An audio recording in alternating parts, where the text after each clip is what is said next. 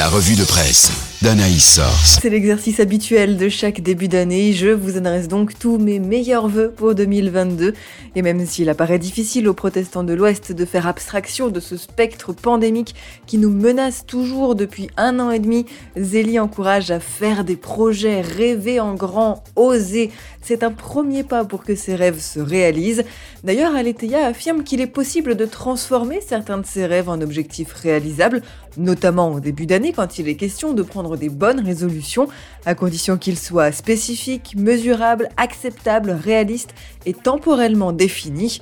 Alors que les oppositions deviennent des murs rendant impossibles nos dialogues, Réforme souhaite que cette année 2022 nous fasse redécouvrir ces mots simples de sagesse et d'humour. La vie leur préfère le triptyque courage, fermeté et volonté pour accompagner ces 12 nouveaux mois riches de défis. Une année que l'on souhaite comme famille chrétienne placée avec espérance sous le regard de Dieu et comme le pèlerin douce et sereine. Alors que peut-on se souhaiter La santé, peut-être, c'est clairement l'un des principaux sujets d'inquiétude, car comme le note la Croix, l'espoir d'une sortie rapide de la crise sanitaire s'éloigne. En effet, avec des records d'infections, la France subit de plein fouet l'arrivée du nouveau variant, alors que la vague Delta n'est pas encore retombée, note la vie, qui rappelle, comme si c'était nécessaire, que le virus déferle avec violence et avec lui son cortège de nouveaux protocoles, restrictions, isolement, cas contact et files d'attente, avant même le pic qui s'annonce vertigineux, les soignants sont submergés et tant de secteurs éprouvés par deux interminables années remballent leurs espoirs.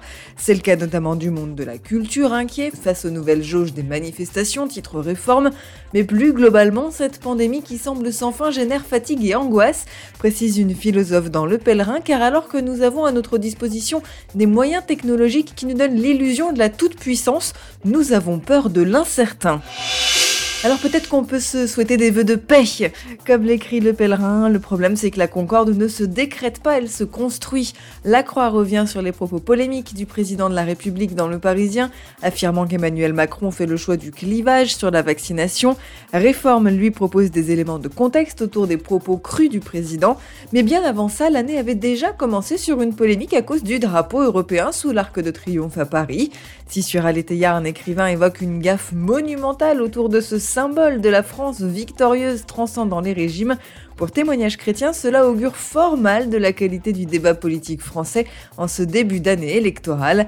Pourtant que nos considérations paraissent légères face à ce qu'il se passe dans le monde, comme en Afghanistan, en proie à la famine, titre réforme, et les famines pourraient se généraliser, estime la vie, qui pointe les dégâts du productivisme qui a produit de la richesse mais a créé de la pauvreté.